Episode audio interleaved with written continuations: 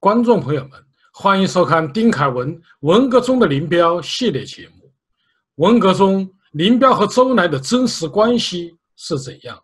是相互斗争，还是守望相助？为什么林彪不许自己的女儿林小玲参加文革造反？林彪坠机身亡后，为什么周恩来失声痛哭？今天，文革史专家丁凯文先生将为我们解开。这些谜团，观众朋友们啊，大家好，欢迎来到这个文革中的林彪系列节目啊，我是丁凯文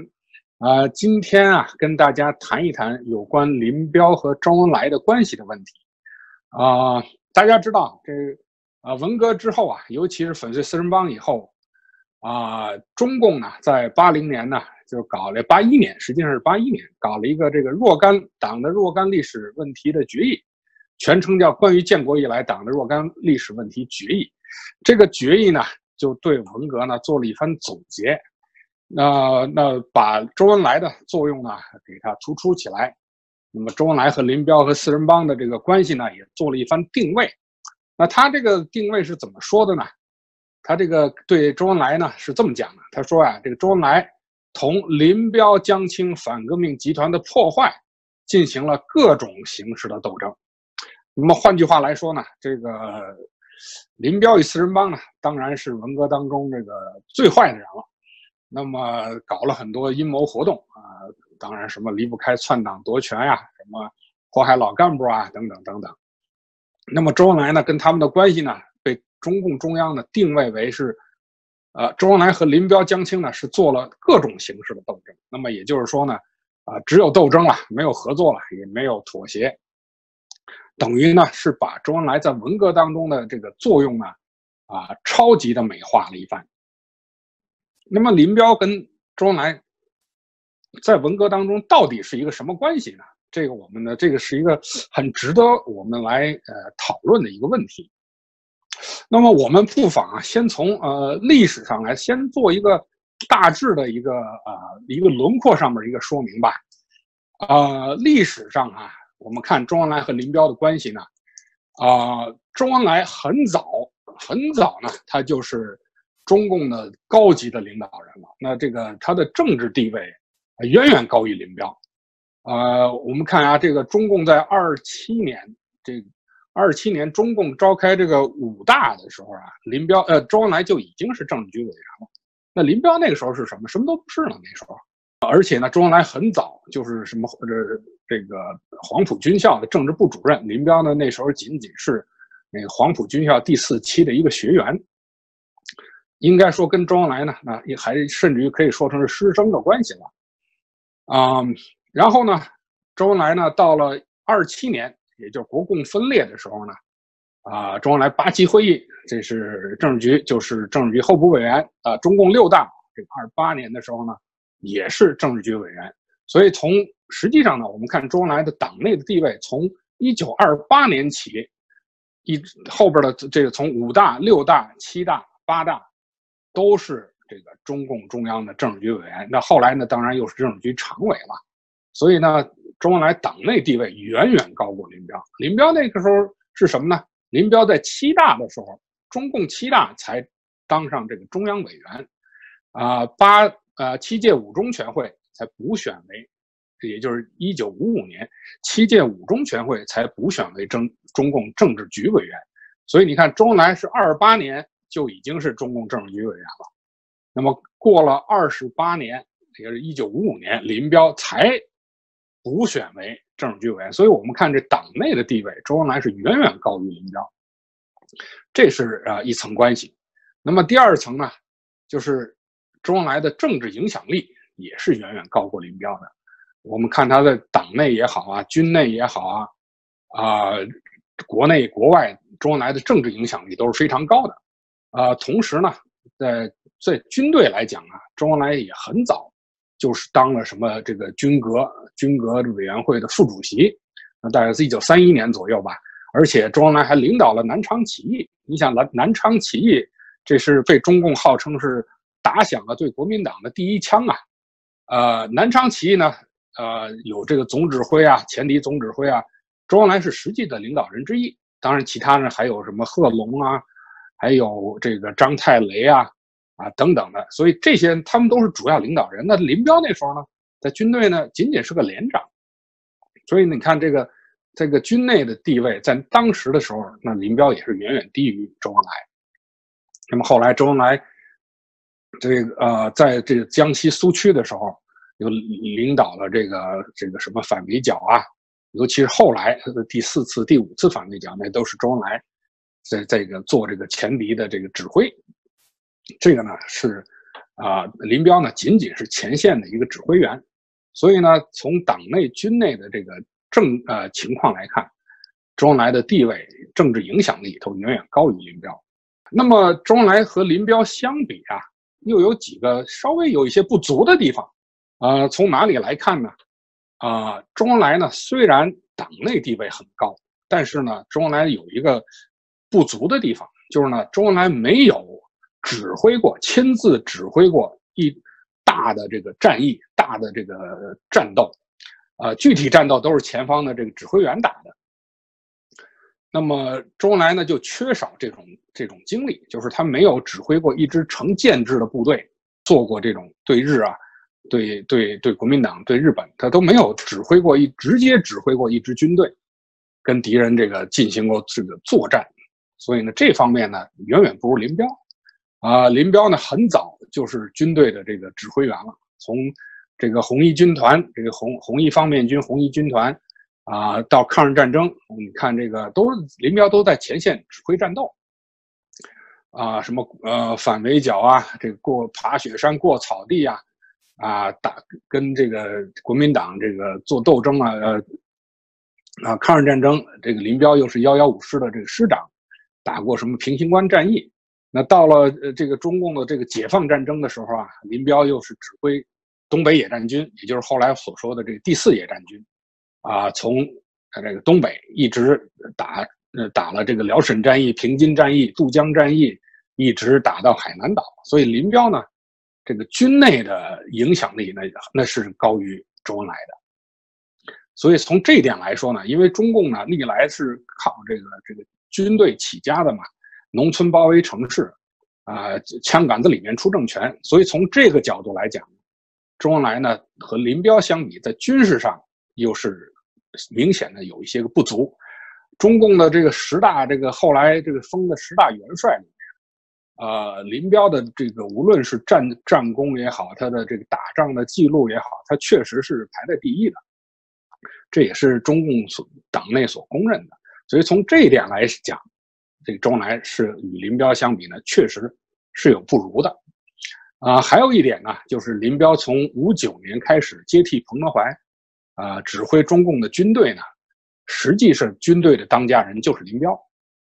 周恩来呢，虽然对军队呢有一定的啊政治方面的影响力啊，但是呢，你从直接指挥的这个角度来看啊，那还是比林彪差了很多了。就是林彪有自己的山头了，换句话说，说白了就是林彪有自己的山头，有手底下一大批的这个战将啊。跟着林彪这个出生入死打过仗这个出来的人，啊，这些人呢就是林彪的这个手底下的这些人。除了我们所知道的黄五李秋以外，其他的还有一大批啊军事上的这个指挥员。所以林彪在这方面呢，那是比周恩来是啊有很大的这个长处的。就周恩来呢，党内的地位历史上呢，他确实是高过林彪的。但是呢，到了文革的时候呢，这个这关系就调过来了，啊，关系调过来呢，就是说呢，林彪的地位呢高于周恩来了，啊，为什么在这个时候林彪的地位高于周恩来呢？一个是呢，毛泽东最主要的原因，那是那就是毛泽东，因为毛泽东在这个发动文革的时候呢，实际上呢，我们看这个中共排名。啊，中央政治局中呃，中共中央的副主席，这个这个毛刘周朱陈林邓，这个呃刘和邓，这是毛泽东是要这个打倒的对象。那显显然他们不具备还可以接毛泽东班的这个问题了。那么朱德呢，很早就就离开了，是就就很早就靠边站了。啊被毛泽东所不喜欢，那么基本是不管事儿了。那么还有一个陈云呢，啊，陈云呢，我们看他在这呃起这呃大饥荒大这个大跃进大饥荒以后呢，陈云跟着刘少奇搞这个什么调整巩固提高，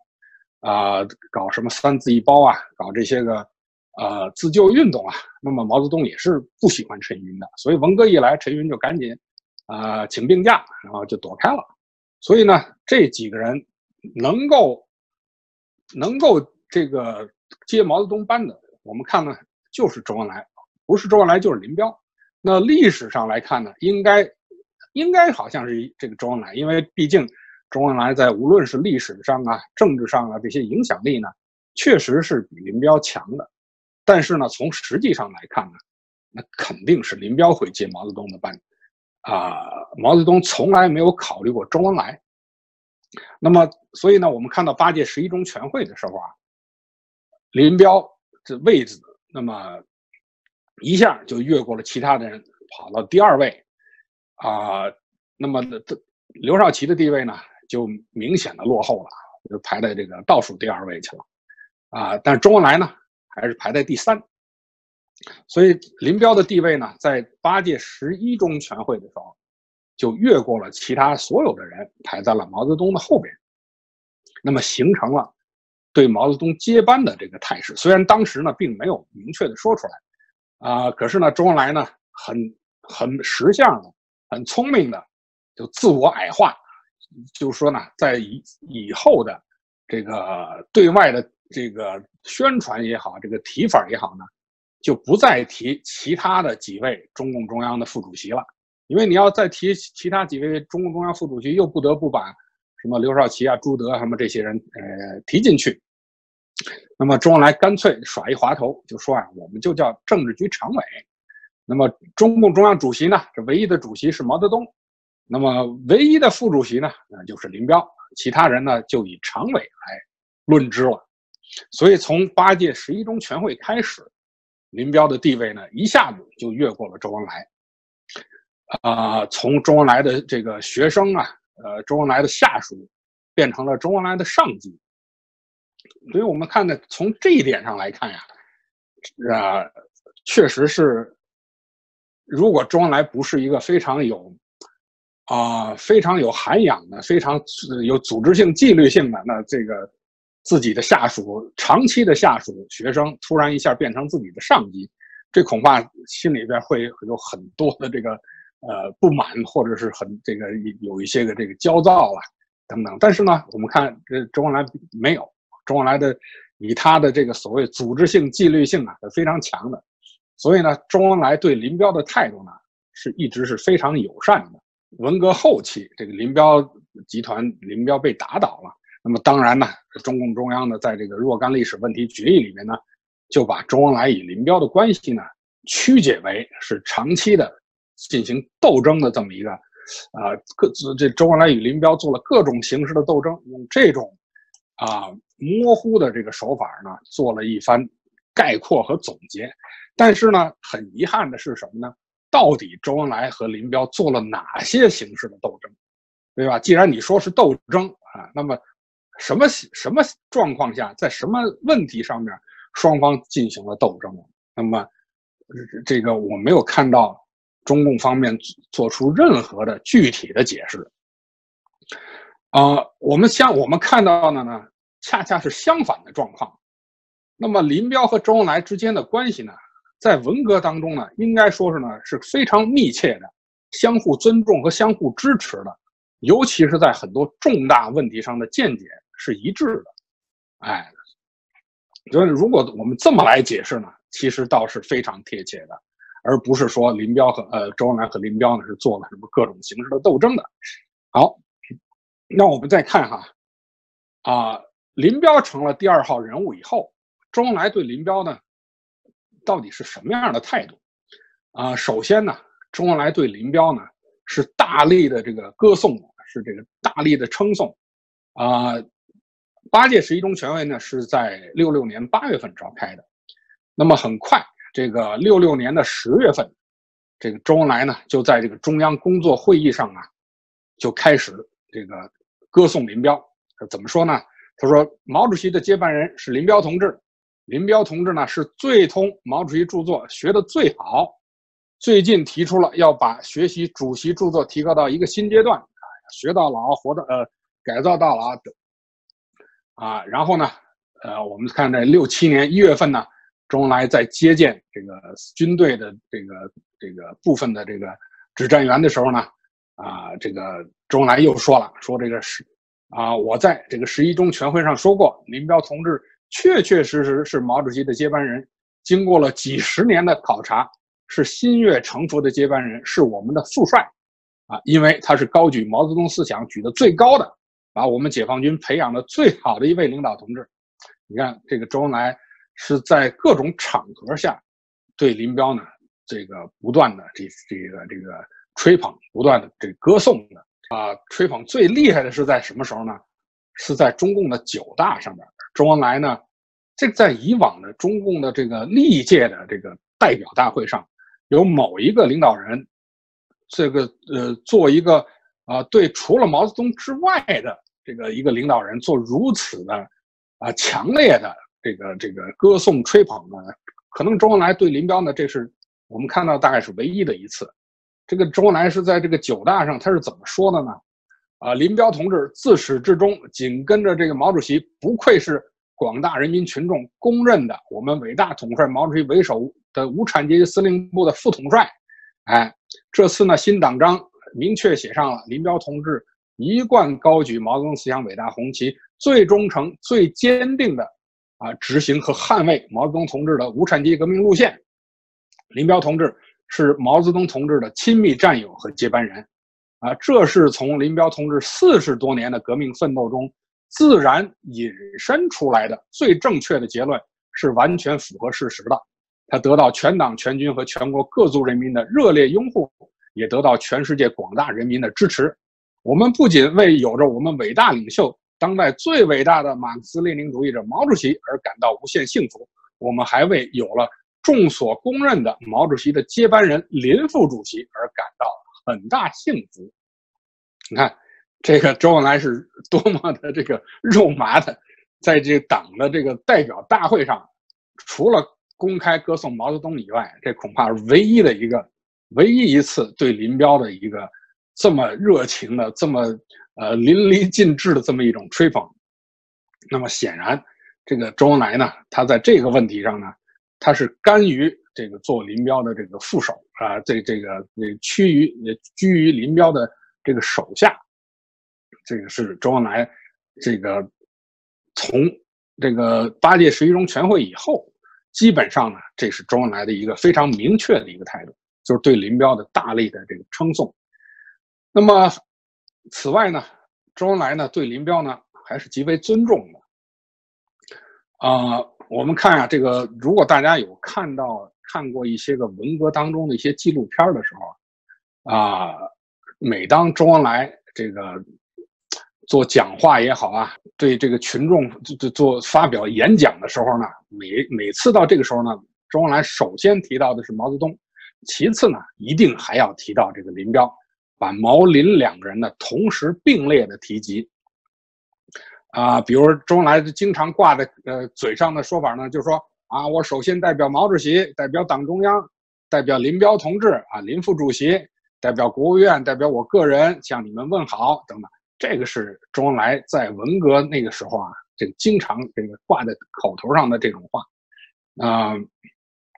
这个是表现出啊林彪呃，表现出周恩来呢是真的的的确确的是把林彪呢当成自己的这个领导啊来表示这个尊重，啊是这样类似的讲话是不胜枚举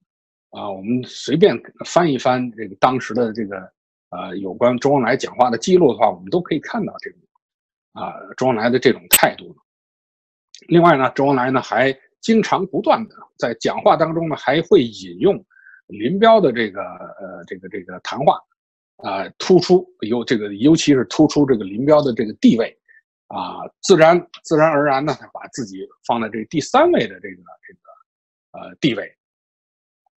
啊。第三点呢。我们看呢，这个周恩来呢对林彪呢，不就以各种形式的这个对林彪呢加以这个保护。为什么这么讲啊？因为我们知道这个文革是开始的时候呢，一闹起来以后啊，啊，各种造反派啊，就是这个造反组织、群众组织啊，这个风起云涌，啊，这个很多这个领导人的子女也都参与了这些个群众组织。那么林彪的家里啊，就林彪跟他前妻这个这这张梅生的这个女儿林林小林呢。他当时呢是参加了这个哈军工的这个军队的这个哈军工学生的这个造反组织。这个参加这个造反组织呢，林彪当时是很不高兴的。林彪呢是不希望自己的子女卷到这个这个文革运动当中去的啊。但是呢，因为他这个跟他前妻的这个孩子之间的关系有点尴尬，所以呢，啊。这个叶群呢，实际上就叶群呢代表林彪呢，就是搞了一个声明，就是跟这个林小林啊，这个断绝这个什么父女关系啊等等的啊，然后呢就把林小林呢用空军的飞机把他送到这个西北的一个军事基地，把他给放到把那儿藏起来了，就不许他参加这个呃军队院校的造反派。那当然后来。呃，林彪倒台了以后，他们这些人又说啊，这个林彪这呃迫害他女儿，其实完全不是那么回事儿。啊，当时呢，周恩来呢就也周恩来呢也裹在这个里边来，周恩来呢就啊对这些群众组织说啊，你看这个这个呃啊这个林副主席这个讲话我都看了，这我我证明他这是真的。啊，说这个伟大领袖呢，这个这个领导人呢，有时候这个子女的关系也可能这个处理不好，啊，你们有了孩子，你们将来也也会知道的。所以呢，你们到处把这个林副主席的这个，呃，这个这跟跟这个呃李小林断绝关系这种东西到处张贴，这也是不对的，哎，等等等等。就说这个林副主席呢，这这个呃这个谈话就就把自己家务事儿也跟你们谈了，呃，这个意思呢，就也就是说呢，这个周恩来呢在维护林彪的形象，就不希望这个在这个群众组织当中，在发动这个毛泽东在发动这种文革的这个群众运动当中呢，呃，林彪这个形象呢，呃，给搞坏了，因为你毕竟啊，你。不允许自己的孩子参与这文革运动，这个呢有点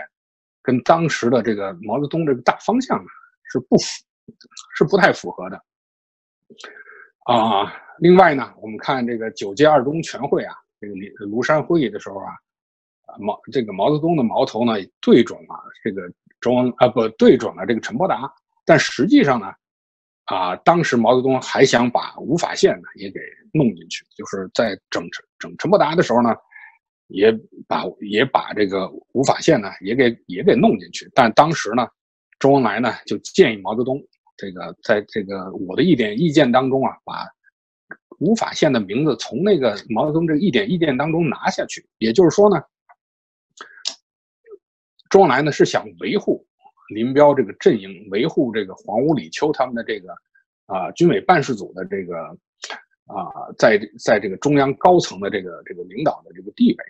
在给周恩来在给康生写的这个一个便条里边就说啊，他说为了使林副主席讲话不发不产生不发生任何副作用啊，请你起来以后呢也认真的读一读改一改，哎，他说呃此事纯属爱护父帅。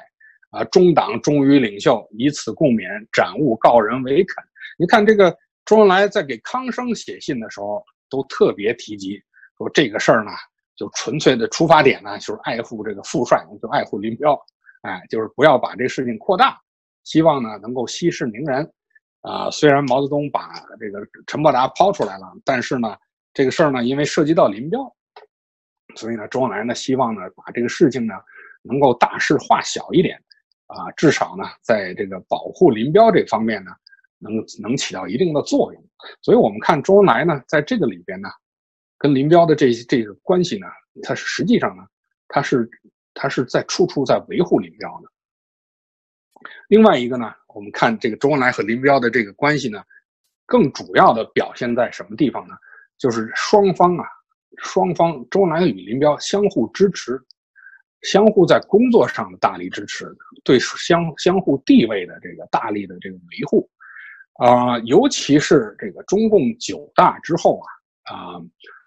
啊，林彪这个阵营，这黄武、李秋他们几个人呢，全都进入了中央中央的政治局，当初的中央文革小组碰头会也不复存在了。啊，那么在中央政治局里边，呃，周恩来呢是当仁不让的，是这个领导这个中央政治局这个日常工作的。那么林彪呢，当时就就明确的表态，就是跟黄武、李秋他们表态说，你们务必要支持周恩来的工作啊，周恩来的指示啊，任何指示都是你们都要这个都要服从。哎，周恩来有任何的有任何的要求。有不管他是哪一方面的要求，你们都要配合。呃，七零年，啊左右，就是中共九大之后到七零年的五月份这段时间里边，这个江青啊私私私底下呢召集一些个在京的政治局委员开会，那么对周恩来呢这个做了很多的这个呃很恶意的这个攻击啊，这个批判呐，辱骂呀。啊，但是林彪呢，他们啊对江青的这种作为呢，首先是不予不予理睬，其次呢，去这个向这毛泽东去告状啊，尤其是七零年这个五月二十三号，这个当时呢，这个也就是江青把这个黄永胜啊、李德生啊、这个吴法宪他们召集起来，这个这个这个说是开会，实际上呢是发泄这个江青对周恩来的不满。把周隶属周恩来的历史上啊，这个现实当中的各种种种的这个错误啊，啊，大肆的这个这个呃是抨击了一抨击了一遍，啊，但是这个完这个这个完完了事儿以后呢，呃，黄永胜他们赶赶赶紧去向这个林彪去报告，林彪听了以后呢，就就要求这黄永胜和吴法宪两人到。去向这个毛泽东报告说，这个江青这样，这个这个这个私私自召开这种会议，这个攻击周恩来，这个这个这个这这是有问题的，要求黄永胜他们呢去向毛泽东告状，啊，同时呢要求这个邱会作向周恩来做汇报，因为周恩来并不在场，他不知道这件事情，所以呢，我们看呢，就是实际上呢，就是林彪呢，他不畏惧江青，不这个其他很多领导人呢知道这个。这个江青的后台就是毛泽东嘛，这个江青在在那儿说什么东西，大家一般都是唯唯诺诺啊，这这听了就听了，也不敢反驳，也不敢这个呃批评。呃，林彪就不买这个账，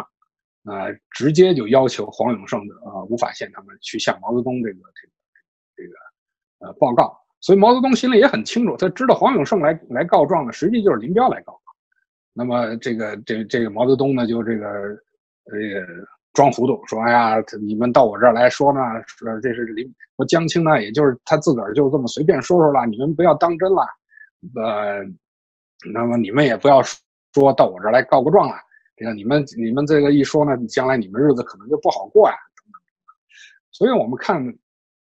林彪和周恩来在这方面呢，林彪是非常支持周恩来的工作。那么啊，维护周恩来的地位，中中共啊。”尤其是军队这方面啊，虽然文革当中搞得非常混乱，但是军工的生产、军事的这个这个国防建设这方面呢，基本是没有什么停顿的。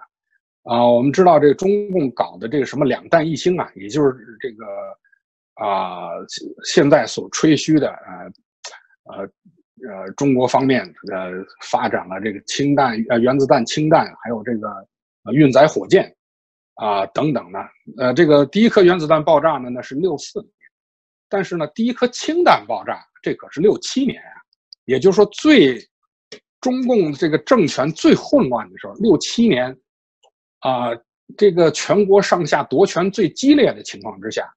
军事生产、军事呃国防生产、国防建设这方面，基本上是没有什么停顿的。发射这个第一颗这个氢弹，这个这这个爆试爆成功。另外呢，中共的这个呃呃这个两弹一星这个一星，也就是就是这个卫星，是什么时候发射？那也是七零年发射的嘛。那个也是在这个文革的这个当时是比较虽然是文革是稍微比较后边一点，没有那么动乱了，但是这个两弹一星的这个这个这个运载火箭的发展也是没有停顿下来。所以呢，我们看这个这几方面军队方面的工作，周恩来也是给予这个啊非常的积极的、非常的啊全面的支持的。啊，所以呢，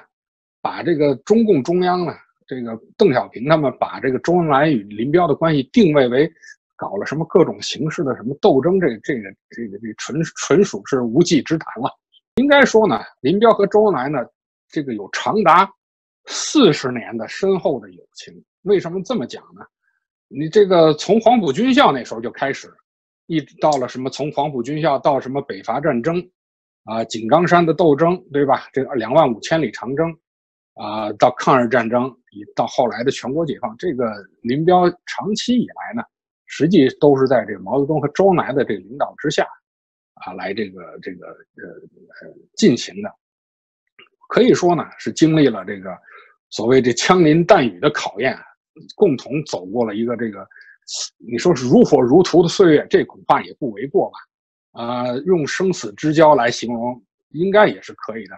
尤其是这个重庆谈判，在在在重庆谈判之前，啊，国共合作的时候呢，这个周恩来与林彪呢，还两个人还亲自到重庆去跟这个蒋介石见面。当时呢，为什么林彪陪同这个周恩来去呢？那林彪被认为是蒋介石的学生啊，这个黄埔军校，这个呃，蒋介石是黄埔军校的校长，那周恩来呢是黄埔军校政治部主任。那林彪是这个黄埔军校第四期的学学员，啊，那么后来呢，又是这个八路军，这个叫国民革命军嘛，第八路军的这个幺幺五师的师长，也可以说是蒋介石的这个这个归蒋介石所指挥吧，起码可以这么讲。那么啊，长期以来呢，我们看长期以来，这个周恩来和林彪呢，呃，在这个以往的这个过程当中啊，真是相互有这么。非常长远、长久的这个历史关系。那么刚才我们特别提到这中共九大上，啊，周恩来对林彪的这种大力的这个歌颂啊。那么周恩来说完以后，林彪是什么表什么表啊？什么表现呢？林彪呢，当时听了以后呢，是很非常不安的。啊，继席林彪继席就赶紧发表一个这个讲话，那个。林彪怎么说呢？林彪说啊，他说听了总理刚才的讲话，事先我不知道他讲话的内容，说我仅仅只有这么一点觉悟啊，并不是像总理说的那么高瞻远瞩啊，全面的看问题，没有达到那个水平啊。说老实话，我几十年来呢，确实是拥护毛主席的，啊，我的整个的思想水平呢，可以说是很低很低的，不像总理说的那么高。啊，后来在工作中略有些成绩，那也是在毛主席的英明领导下取得的。你看这个林彪倒是这这方面呢，还是很还是这个对面对周恩来的这个大力的吹捧，他也还是感觉到不安的啊，赶紧呢这个呃站起来呢，这个表达了他当时的这种心情，这种可以看他是诚惶诚恐的。所以呢，林彪的林彪的这个继席的这个临时的这这一个讲话呢，也能看出来当时林彪的这种真实的一个心态。那么他对看也可以看出来，林彪对周恩来呢，也是一种一种非常敬重的这么一个感觉。由于毛泽东这个搞文革，这个发动群众啊，发动群众运动，军队也不免的发生一些这个这个动乱嘛，这个这个内乱。但是林彪呢，当时呢是采取的是这个对策呢。是要稳定这个军队的这个这个这个啊，对军队呢实行稳定。那么军队不宜参加啊，不是去参呃和这个全国啊造反派一样到处搞这种夺权的这个斗争。所以呢，基本上呢，我们看军队呢是处在一种啊比较微妙的一个状况。虽然在毛泽东的这个这个压力之下，不得不参与什么三支两军这方面的工作。但是我们看军队并没有真正有什么夺权的这个，啊，尤其是野战军没有发生这种呃夺权的，呃这种这种事件的发生。看有哪一支呃成建制的军队，他的这个领导权被这个这个是这个下级的这个呃下级指挥员把上级的把上级推翻了，这个这夺了权了，我们基本上是没有看到的。可能大概只有一个青海二二三事件的时候呢，啊，有一些个就是唯一的，就是青海当时的呃，当时的青海省军区副司令员，他把那个刘先权的军军权给夺了，啊，那个是那个是非常少有的一个一个呃所少有所所发生的事情。基本上来讲呢，军队是还是处于一种啊稳定的状态，啊。而且呢，这个周恩来呢，明确的，呃，这林彪呢，明确的告诫这个军队的领领导人呢，啊，要支持周恩来的工作。所以，我们看周恩来呢，呃，在这个文革的时候呢，也受了受到来自各个各个方面的压力。比如像有人呢，就抛出什么，呃，当年这个二十年代末期的所谓五豪事件，说这个周恩来呢曾经。在这个国民党的这个这个有关的报纸上呢，发表了一个这个脱党声明，哎，这是当时呃周恩来的化名是这个呃五豪，那么这个这个有这么一个脱党声明，在中共中共文革时候抓叛徒，那么说这个周恩来呢也有叛徒的嫌疑，那这方面我们看军队从来没有为难过周恩来，从来都是支持周恩来的工作的。